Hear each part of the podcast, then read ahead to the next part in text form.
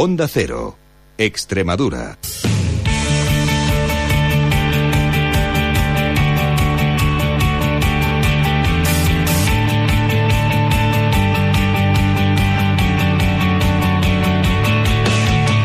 Onda Deportiva Extremadura. Juan Romero.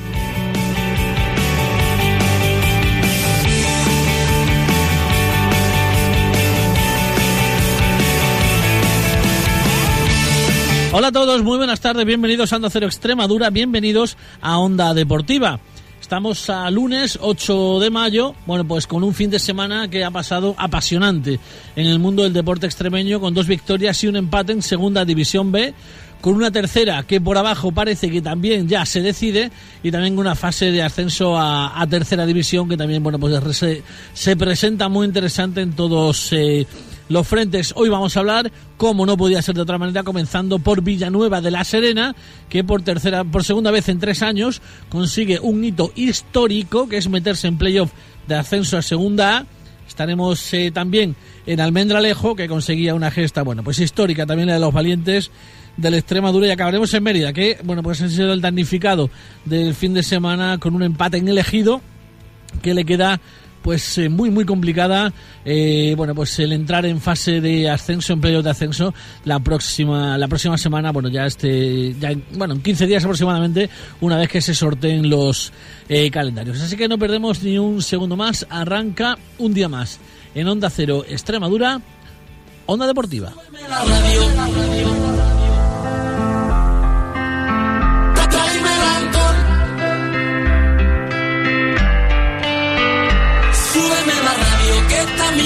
canción. Siente el bajo que va subiendo. Tráeme el alcohol que quita el dolor. Vamos a juntar la luna y el sol. Súbeme la radio, que está mi canción. Siente el bajo que va subiendo. Tráeme el alcohol que quita el dolor. Hoy vamos a juntar la luna y el sol. Ya no me importa. Pues eh, comenzamos y ya le quiero anunciar a mi compañero Iván Gómez que iba a comenzar con el himno del Villanovense, pero es que tengo el presentimiento de que van a hacer algo mayor aún. Y entonces cuando eso ocurra, sí que pondremos para comenzar el himno de los Herones, el himno del Villanovense. Iván Gómez, buenas tardes. Hola, buenas tardes. Bueno, pues eh, de momento impresionante, ¿no? Lo que se está viviendo en Villanueva, en la comarca de las eh, Vegas Altas, porque, bueno, todo, toda la gente, ¿no? Es del villano y ayer, bueno, pues se certificaba esa, esa, bueno, pues esa entrada en la fase de ascenso a segunda por segunda vez en tres años. Pues yo mira si estoy contento que estaba bailando la canción que has puesto ahora mientras me, me metías en, en antena, así que imagínate. Creo que dices tú, no, pues impresionante. El Villanueva está haciendo historia viva, ¿no? Yo ya lo he dicho muchas veces, yo parezco el abuelo cebolleta, ¿no? Siempre recordando los malos tiempos en segunda vez que no se iba a decir que el Villanueva alguna vez iba a poder vivir todo esto, ¿no? Y mira, por suerte en tres años ya la segunda vez que, que lo consigue, la primera vez que lo consiguió dejó mal sabor de boca por el polémico arbitraje allí en, en Bilbao contra el Bilbao Athletic y mira, esperemos que esta vez no sea tan mal sabor de boca y el Villanueva se consiga el propósito de ascender a la segunda. Me da la sensación, de todas formas, no sé si tienes el presentimiento. Bueno, es que aquella, que aquella vez eh, hay que hablar de Salvi, hay que hablar de, de Anso, hay que hablar de Guona Yair, pero esta vez veo mejor equipo incluso. Sí, mira, yo muchas veces he visto que en segunda vez hacía buenos once titulares, pero luego faltaba el banquillo. Y este año pues hay buen once titular y hay banquillos. O sea que ya sabes tú que Manuel Sanlúcar ha ido haciendo rotaciones, ha ido haciendo el once que a él se le ha antojado y mira, eso en muchas temporadas no ha podido pasar, que muchas veces el, el técnico se encontraba que tenía que alinear lo que tenía, no está viendo. Manuel Sanlúcar ha hecho los once a los antojos y ahí se ve el resultado. Ayer en el partido eh, 1-0 se vencía al Real Jaén. Bueno, pues después eh, celebración en, eh, en la plaza, en la plaza, en la plaza, En la Plaza Maura. en la plaza En la Maura, Plaza perdón, sí, sí hemos estado hablando en el informativo y, y en Mérida en la onda también de que el equipo estaba en la plaza de Maura hasta bien entrada la noche y bueno, pues la verdad es que es el lugar, ¿no? De reunión últimamente de, de la afición serona y se celebró como es debido.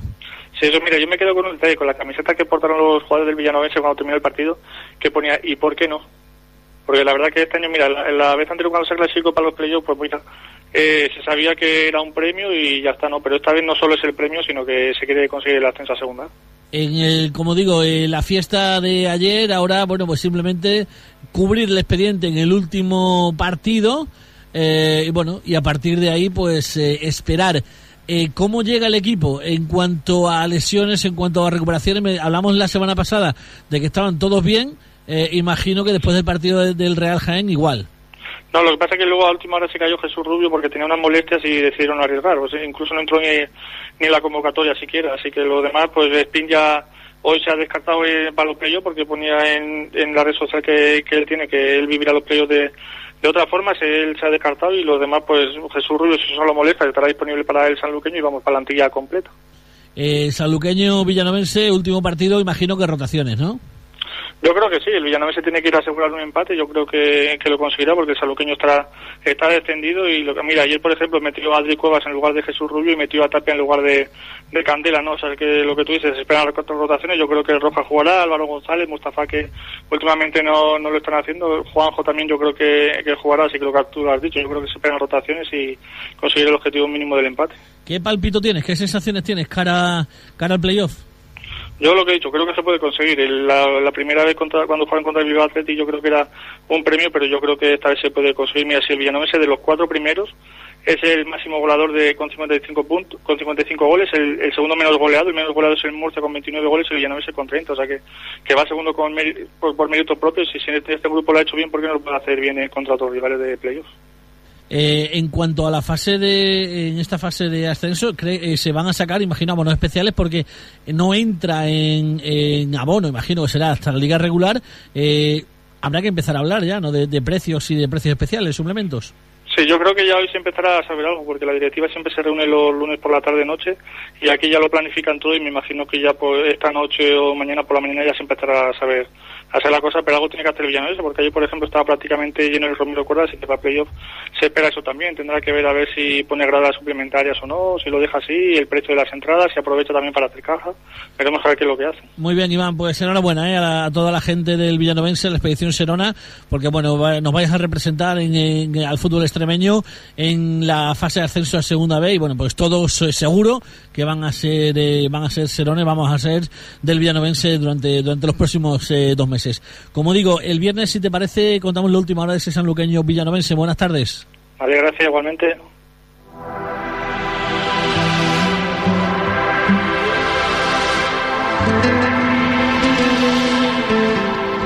Qué bien se ve, me trae loco su figura. Ese trajecito corto le queda bien. Combinado con su leche y con los cafés, qué bien se ve. Me hipnotiza su cintura. Cuando baila hasta los dioses la quieren ver. Y no perderé más tiempo, me acercaré. Yo solo la miré, me gustó, me pegué, la invité y bailemos. Eh, La noche está para un reggaetón lento. Continuamos, Almendralejo, Iván Benítez, buenas tardes. Hola, buenas tardes. Bueno, en primer lugar, felicidades a toda la gente de Almendralejo, pero a ti además especialmente porque pudiste celebrar tu cumpleaños con, el, con la salvación del, del Extremadura y esto, bueno, imagino que para ti sería algo espectacular.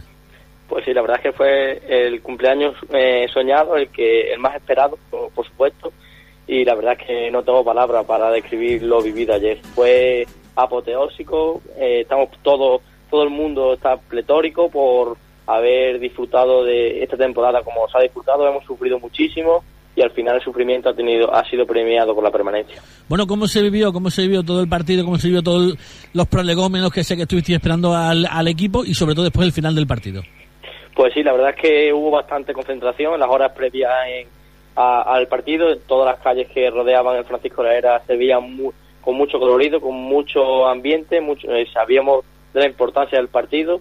Eh, todos los aficionados estaban citados a las 6 en, en el Francisco de la Era porque sobre las 6 y cuarto, 6 y 20 llegaban los jugadores concentrados en la ciudad deportiva. Se concentraron para venir en autobús al, estadio fueron recibidos en masa, incluso se hizo un cordón entre los aficionados para poder tocarlos y darle el último aliento para, para el trascendental partido que se disputaría después. Y después el partido fue, fue muy bonito, la verdad. El Extremadura salió con mucho nervio mucha presión, quizás por sabiéndose bien lo que se, lo que se jugaba. La, la primera parte no fue buena por parte del conjunto de Saba. Creo que incluso a los puntos el sanluqueño pudo ser algo mejor. Es cierto que el equipo visitante no se jugaba nada y jugaba bastante tranquilo, pero se acercaba con, con algún peligro que otro por la por el área de Saba. En la segunda parte, el Extremadura ya puso el pie al acelerador, eh, me dio una marcha más al partido, se anotó muy rápido, alguna, ju- una buena jugada de Diego Díaz que se la pone al segundo palo y Javi Pérez cede para que Hume anotara el primer gol y el y vaya gol que metió eh, el 1-0. Después tocó un poco sufrir porque el sanluqueño siguió intentando sacar algo de- del Francisco de la Era, metió hombres hombres con, con bastante altura para colgar balones y en el minuto 65 aparece la mano de, de Doblas que recordaba a la de, a la de Saavedra en el ascenso porque para un mano a mano vital para la Extremadura y ya en, en la postrimería del partido una jugada de Miguel Rubia se la cede a, Diego que sin portero mete el 2-0 y, y estalla Francisco de la Era. Está ya Francisco de Era después de muchísima fiesta, imagino. Y bueno, pues eh, ahora toca ya descansar. Ha habido tanto sufrimiento que toca descansar, pensar en la temporada que viene. Y bueno, mm, eh, si te parece, durante la semana seguro que se irán ya, eh, bueno, pues generando noticias acerca de renovaciones, posibles fichajes, e iremos hablando cuando, bueno, que cumplidamente se vayan produciendo de la actualidad de la Extremadura. Por mi parte, simplemente enhorabuena a toda la expedición azulgrana, a los valientes, porque sois de segunda vez, lo habéis merecido y lo habéis conseguido. Buenas tardes, Iván. Buenas tardes. Y hablamos rápidamente ahora del Mérida, solo Mérida de Javi. Buenas tardes. Buenas tardes, Juan. Bueno, pues eh, donde no había que fallar, se falló. Sí, necesitábamos ganar porque ya habíamos fallado en Córdoba dos semanas antes y el equipo no fue capaz. Creo que jugó una primera parte por debajo del momento, por debajo de lo que necesitaba. En la segunda parte sí fue superior, pero no le dio, no, no, no pecó de algo que ha pecado todo el año, es de falta de gol y no fue suficiente para derrotar al elegido. Sa- Sabor de boca, por lo tanto, muy, muy, muy, eh, muy agrio, ¿no? El que queda después del partido, después del resultado del Linense.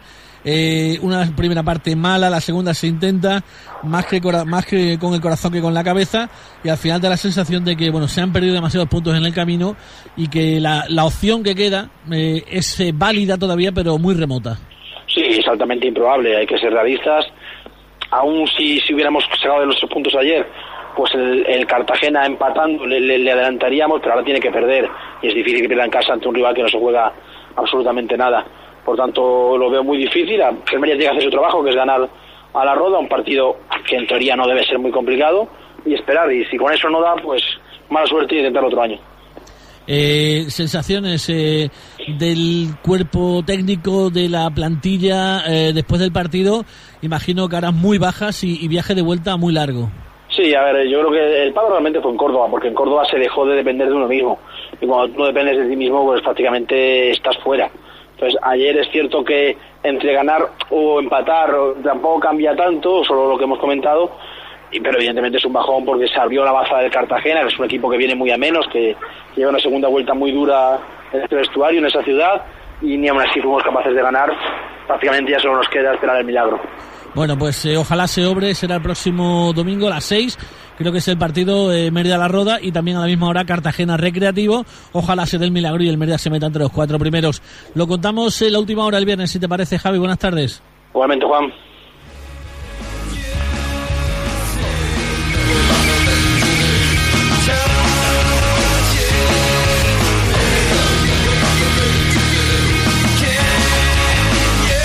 Bien, pues así llegamos al final del programa de hoy. Volvemos eh, mañana a partir de las tres y cuarto, como no, para contarles lo última hora del deporte extremeño. Buenas tardes.